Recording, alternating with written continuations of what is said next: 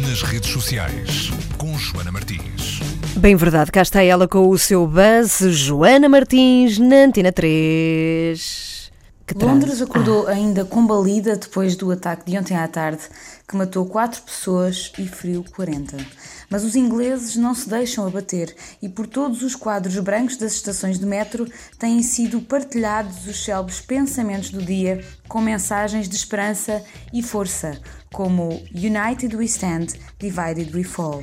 A simples partilha da hashtag We Are Not Afraid também tem mostrado durante toda uma manhã de detenções de alegados culpados que os ingleses não se deixarão intimidar.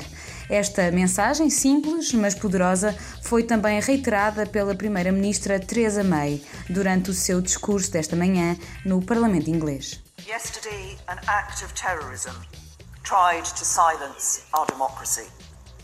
But today we meet as normal, as generations have done before us and as future generations will continue to do, to deliver a simple message. We are not afraid and our resolve will never waver in the face of terrorism. Todos os que estão a salvo do ataque puderam marcar-se como salvos no Facebook, trazendo alguma paz a amigos e familiares de forma imediata. Mais uma vez, as redes sociais a ajudarem. Para saberem mais sobre isto, visitem o site da RTP, rtp.pt e também, como sempre, o site do Buzz em rtp.pt/buzz.